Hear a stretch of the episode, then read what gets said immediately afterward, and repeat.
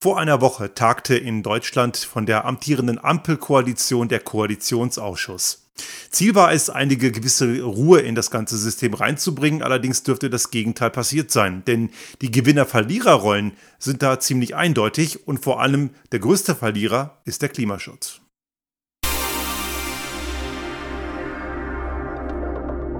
Der Restart Thinking Podcast. Ideen und Lösungen für die Transformation der Wirtschaft und Gesellschaft für das 21. Jahrhundert.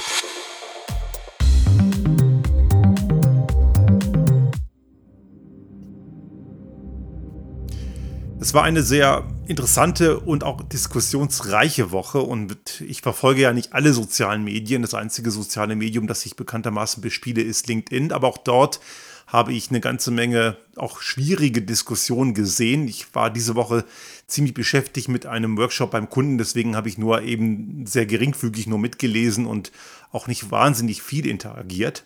Aber man kann hier sehr gut erkennen, wo sich da in welche Richtung ein gewisser Spott und eine gewisse Häme ausschüttet, nämlich bei dem einzigen Koalitionspartner, der man ganz klar als Verlierer sehen muss, nämlich die Grünen. Man muss hier, muss hier klar sagen, dass man hier feststellen muss, dass eine egoistische Kleinstpartei, die es mit wissenschaftlicher Evidenz nicht so wahnsinnig genau nimmt, sprich die FDP, die hat das große Rennen gemacht.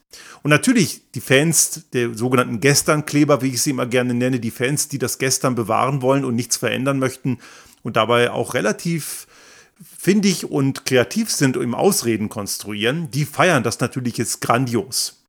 Ein Punkt, den ich immer wieder gesehen habe, die sogenannte Entzauberung der Grünen, was auch immer das sein soll.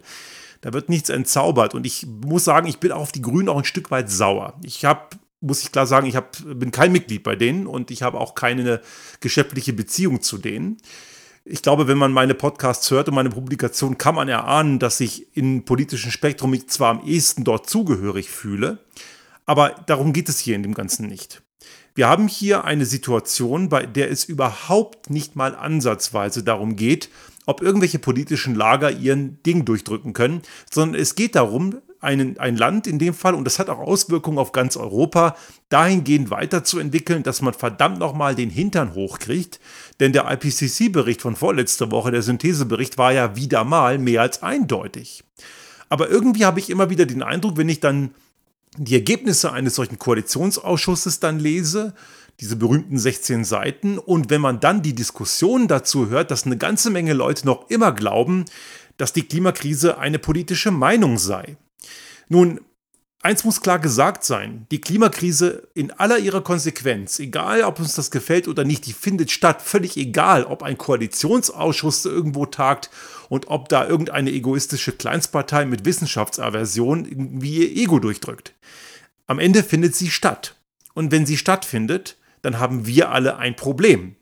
Und auch diejenigen, die jetzt feiern, haben das gleiche Problem. Die kommen da ja nicht raus. Also es ist ja nicht so, dass man sagt, ich bin ja gegen die Grünen, also habe ich kein Problem mit Klimakrise. Das passiert eben nicht. Und das ist ein Punkt, den irgendwie so einige noch immer nicht kapiert haben.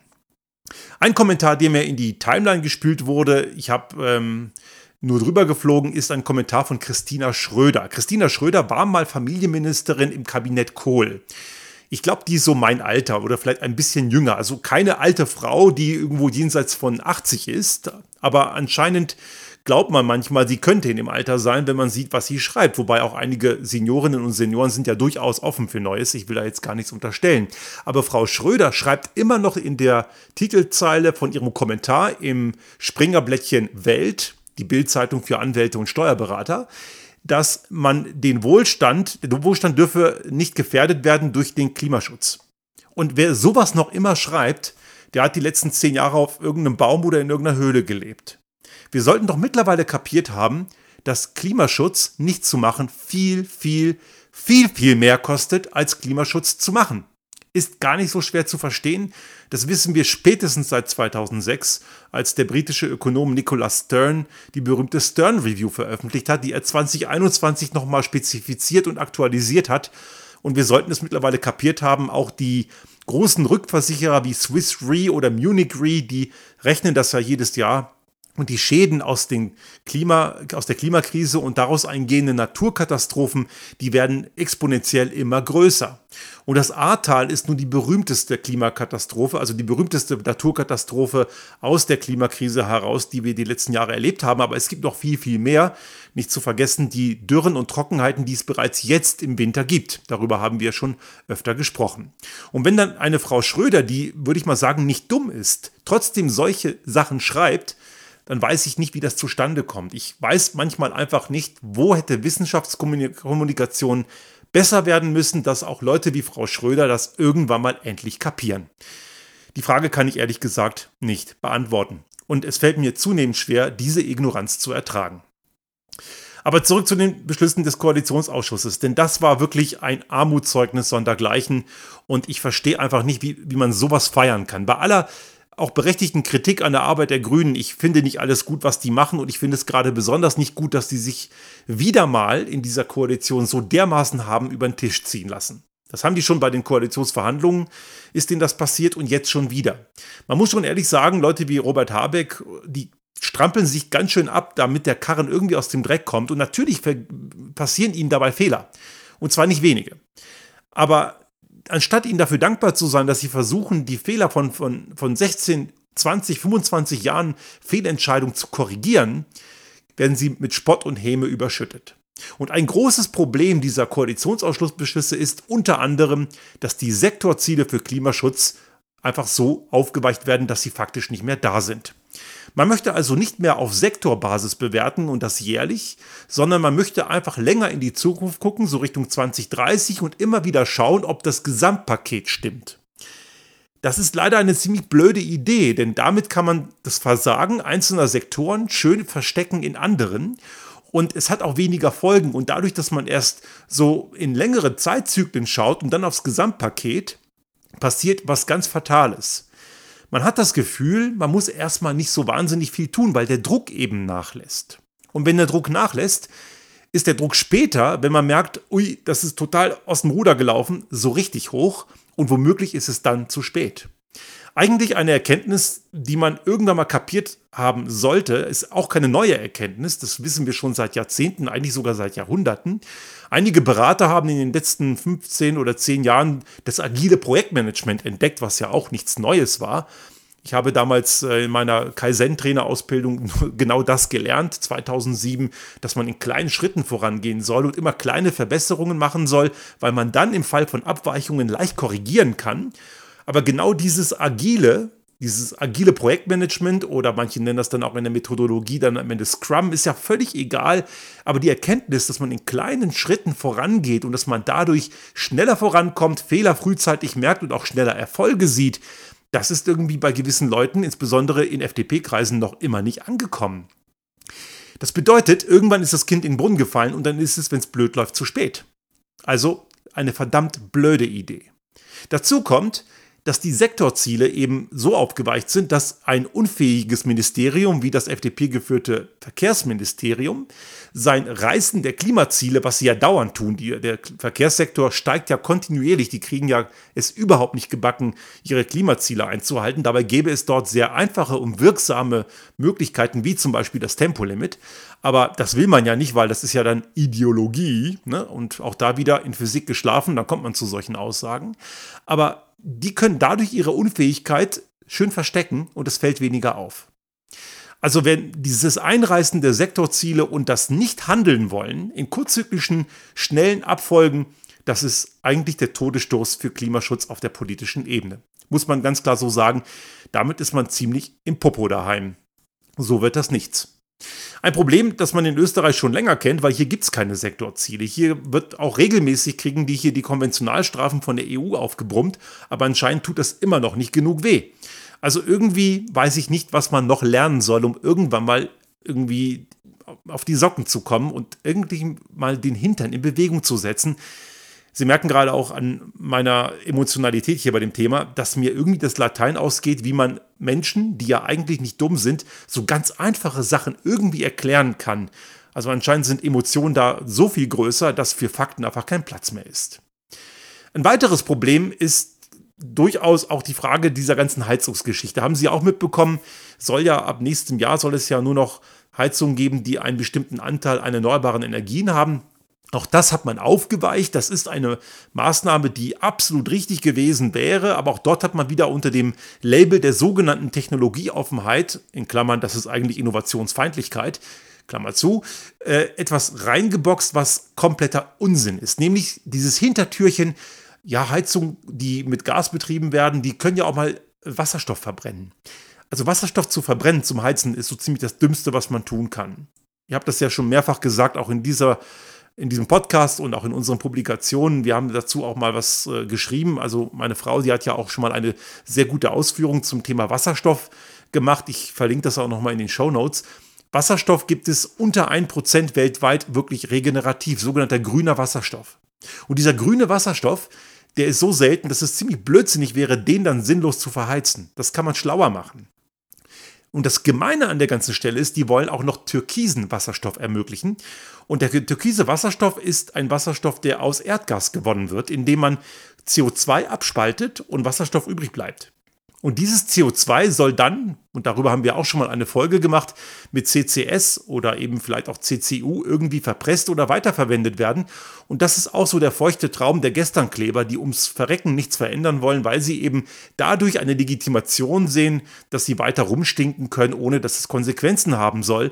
Aber auch das funktioniert nicht, weil man diese Mengen an CO2 gar nicht wegpressen kann, die man wegpressen müsste. Und damit ist auch türkiser Wasserstoff überhaupt keine Option, abgesehen von der Tatsache, dass das Verbrennen dieses sehr wertvollen Rohstoffs einfach so komplett sinnlos ist, dass es einfach wahrscheinlich schon durch den Marktpreis gar nicht gehen wird, weil das Ding viel zu teuer ist. Man hält also dadurch ein Hintertürchen offen, das den Menschen von alten Gasheizungen ein Stück weit suggeriert, ihr braucht mal wieder nichts ändern. Und ich finde es schon irgendwie bedenklich, dass die Leute jetzt dann gejammert haben, wie böse, böse doch neue Heizungen sind und das gibt natürlich Leute in der Tat, die brauchen Härtefallregelungen und die waren ja auch in diesem Entwurf von Robert Habeck auch vorgesehen, nur hinten im Anhang. Die wurden von den Leuten, die Herrn Habeck gern ans Bein pinkeln wollten, immer nur gerne unterschlagen. Aber es gibt auch eine Menge Leute, die jetzt dann rumgejammert haben oder immer noch rumjammern, wie böse teuer eine neue Heizung, eine, eine Wärmepumpe und eine Gebäudesanierung ist, aber kein Problem haben, alle drei Jahre sich eine Spritschluckerkarre für 50 oder 80.000 Euro zu kaufen, denn die Fälle gibt es auch. Also hier wird auch sehr viel irgendwie an Ausreden gebastelt, auch wieder mal nichts verändern zu müssen. Und ein Punkt, der wieder so komplett nach hinten losgeht und auch wieder der Schritt in die totale Vergangenheit ist, ist der Autobahnausbau. Natürlich auch wieder mal die gestern Kleberpartei FDP, wie soll es auch anders sein, die glauben ja immer noch, dass das Auto eine geile Sache sei, weil sie nicht rechnen können und mit Fakten so ihre Probleme haben und es sollen weiter beschleunigt Autobahnen gebaut werden und das im Jahre 2023 und später. Dabei haben wir das auch schon mehrfach diskutiert, war, wieso, weshalb, warum. Autobahnen sind nicht die Verkehrsadern der Zukunft, sie sind die Verkehrsadern des Gestern. Und wer das auch noch nicht verstanden hat, kann eben nicht nur nicht rechnen, sondern ist auch noch so extrem ignorant, obwohl man es den Leuten erklärt hat, es funktioniert nicht, die kapieren es einfach nicht. Wenn man wirklich eine Verkehrswende und damit auch eine Mobilitätswende hinbekommen will, dann muss man Dinge anders denken. Es funktioniert nicht einfach nur, das Bestehende zu optimieren, Natürlich muss man bestehende Infrastruktur instand halten. Wir werden natürlich weiterhin Straßen brauchen, keine Frage, aber eben nicht in dem Umfang wie heute. Und wir werden auch Straßen nicht in dieser Intensität brauchen wie heute. Also muss man das Bestehende instand halten, gegebenenfalls verkleinern und ganz sicher nicht Neues bauen. Stattdessen wirklich in die erneuerbaren in die, in die, nicht in die erneuerbaren, sondern in die effizienten Verkehrsträger, wie zum Beispiel Bahn, geteilte Ressourcen und sowas investieren. Und genau das passiert auch in Zukunft viel zu wenig. Wenn auch, und das ist vielleicht ein kleiner positiver Lichtblick, einmal das 49-Euro-Ticket jetzt wirklich kommt und auch die Einnahmen aus der Lkw-Maut in die Bahn fließen können. Das war ja bisher nicht so. Die Einnahmen aus der Lkw-Maut sollten ja eben nur im Straßenbau eingesetzt werden. Das kann jetzt auch in die Bahn gehen. Inwiefern das dann wirklich passiert, bleibt natürlich offen. Aber im Großen und Ganzen sieht man auch hier ganz klar die Handschrift der Ego-Partei FDP, die Gesternklebertruppe, die weiterhin das Auto hoch priorisieren und die öffentliche Personenbeförderung weiter nach unten priorisieren und damit die Fehler der Vergangenheit immer schön weiter fortsetzen wollen. Es ist wirklich erbärmlich. Ich muss ganz klar sagen, extrem erbärmlich, in welche Richtung sich das Ganze entwickelt. Dinge, die einfach gehen, die man gut machen kann, die zukunftsfähig sind, werden weiter abgelehnt, die werden weiter blockiert. Und Dinge, die man eben auf keinen Fall machen sollte, die werden ermöglicht. Olaf Scholz und seine SPD haben sich da irgendwo so schön durchlaviert, sagen gar nichts und sind sogar vielleicht sogar mit der Ego-Partei FDP sogar einer Meinung. Wahrscheinlich einfach, weil es bei gewissen Wählerschichten, die man vielleicht sogar mehrheitlich betrachten kann, sogar gut ankommt. Das Problem ist allerdings, die Natur hält sich nicht an Mehrheiten. Es ist viel sinnvoller, die Maßnahmen, die man macht, auch sinnvoll zu erklären, denn dann funktionieren die auch, auch mit entsprechendem sozialen Ausgleich. Auch die Leute, die ständig immer noch Klimaschutz und die soziale Gerechtigkeit gegeneinander ausspielen, die gehen mir da so dermaßen auf die Nüsse. Das ist so grobweg falsch wie nur sonst was. Denn wenn man es wirklich gerecht machen möchte, dann muss man mehr Klimaschutz machen. Beispiel Verkehr. Menschen, die mobil sein wollen, müssen in weiten Teilen des Landes, wenn man nicht gerade in einer Stadt lebt, und Stadt muss man sich ja bekanntermaßen leisten können, die sind auf Gedeih und Verderb auf die Anschaffung eines ineffizienten rollenden Blechkastens, genannt Auto oder genauer gesagt Stehzeug, einfach gnadenlos angewiesen. Die haben keine andere Wahl. Würde man die öffentliche Personenbeförderung so ausbauen und geteilte Ressourcen auch im ländlichen Bereich ermöglichen, was ohne weiteres geht, es ist halt nur anders, als sich die Gesternkleber vorstellen können, dann würde man diesen Menschen die Anschaffung eines Autos ersparen und sie wären trotzdem mobil.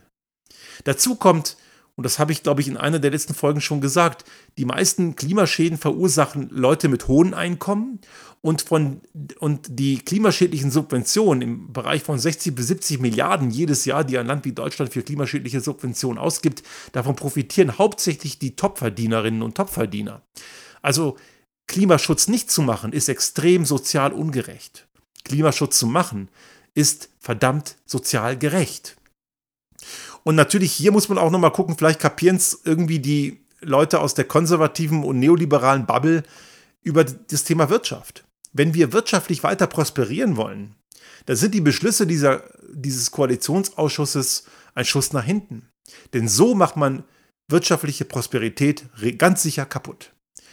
Denn die Volkswirtschaften, die wirklich diese Transformation auf die Reihe kriegen, die es wirklich schaffen, ihre Volkswirtschaft dahin zu entwickeln, dass sie auch in Zukunft noch etwas tut, was auch wirklich benötigt wird, was auch klimaschutzmäßig kompatibel ist, was auch Klimaneutralität kann, nur die werden auch die entsprechenden Wohlstand weiter aufrechterhalten, denn das ganze Bewahren des Gestern wird genau zu dem Effekt führen, den wir von Kodak, Nokia, Grundig und so weiter eigentlich gelernt haben sollten.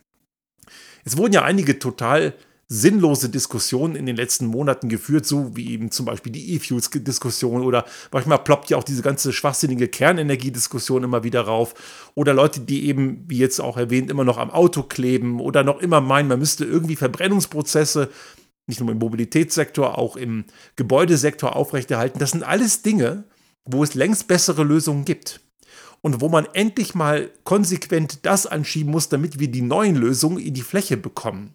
Das passiert natürlich nicht von heute auf morgen. Und natürlich braucht es dort auch Maßnahmen zur sozialen Unterstützung für diejenigen, die Unterstützung brauchen.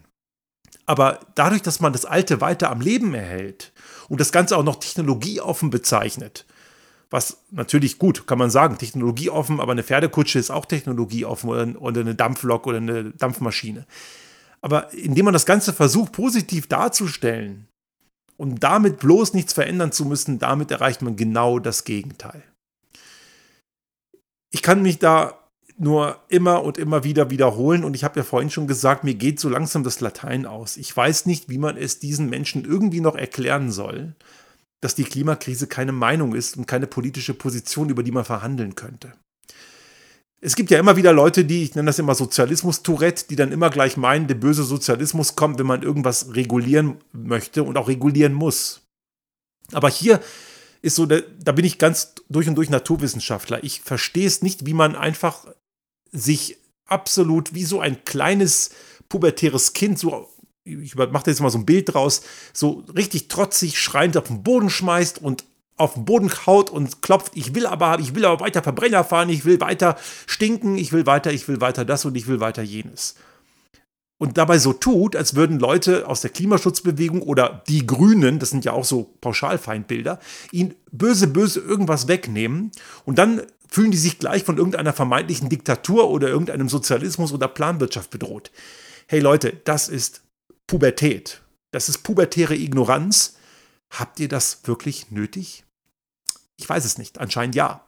Denn es ist, sind nicht irgendwelche ominösen Grünen und irgendwie sogenannte Klimakleber oder irgendwelche Leute wie ich und andere, die sich für konsequenten Klimaschutz und Maßnahmen daraus einsetzen, die diesen Leuten irgendwas wegnehmen wollen. Es ist einfach die Natur, die es unmöglich macht, dass das weitergeht, was die gerne wollen. Ich kann mich natürlich auf die Hinterbeine stellen und weiterhin darauf beharren, dass ein Stein, den ich auf der Erde fallen lasse, nach oben fällt. Aber er wird nicht nach oben fallen, er wird immer nach unten fallen. Das nennt sich Gravitation. Und ich kann mich auf die Hinterbeine stellen und ich kann vor Protest auf den Boden schreien, wenn ich Bock habe. Der Stein wird trotzdem nach unten fallen. Egal wie sehr ich mir wünsche, dass er nach oben fällt. Und genauso ist es mit all dem, was diese Leute bewahren wollen. Es ist einfach angesichts der Klimakrisensituation, die wir Menschen und die reichen Menschen dieses Planeten, nicht die Armen, die reichen Menschen angerichtet haben, einfach nicht möglich. Und je länger wir damit warten, das Ruder rumzureißen, desto brachialer werden die Maßnahmen. Und es ist einfach deutlich gesünder für uns alle, wenn wir uns selbst diese Maßnahmen auferlegen und die gut erklären und strukturiert umsetzen, auch wenn einige dabei motzen werden. Ja, werden sie. Wir werden nicht alle erreichen und das zeigt ja auch, dass es ohne Verbote leider auch manchmal nicht geht nicht flächendeckend an den richtigen Stellen sind Verbote und Regeln einfach nötig. Und all diese Dinge können dann am Ende dazu führen, dass wir noch mit einem anderthalb blauen Auge irgendwie davon kommen und, und es nicht die Natur ist, die uns am Ende dazu zwingt, dass wir etwas ändern müssen.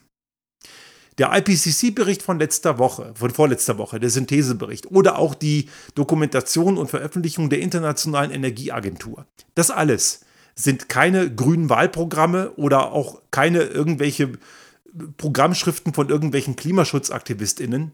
Das ist solide Wissenschaft. Da haben sich Leute was überlegt. Und wenn Ulf Poschardt, der auch, der auch bei der, beim Schwurbelblatt Welt rumlungert, über Claudia Kempfert äh, über, über Aussagen von Claudia Kempfert, Wirtschaftsökonomin, Energieökonomin, sagt, das sei Panikprosa, dann hat Herr Poschardt einiges nicht verstanden. Und die Klimakrise und die Folgen, die scheren sich nicht darüber, ob irgendwelche Leute, die krampfhaft, pubertär verhaltend am Gestern festhalten, irgendwie etwas verstanden haben. Die Klimakrise macht ihr Ding. Und das hat nichts mit Panikprosa oder Apokalypse zu tun. Keiner von uns, die wir für das Thema uns einsetzen und aktiv dabei sind, ist irgendwie auf dem Trichter, dass wir von Apokalypse reden. Nein, diese Welt geht nicht unter. Die, der Welt sind wir scheißegal. Wir Menschen sind diesem Planeten komplett wurscht. Aber unser Lebensraum ist dann halt mal irgendwann weg. Und wir Menschen kommen, wenn wir weiter so machen wie bisher, auf diesem Planeten einfach nicht mehr vor.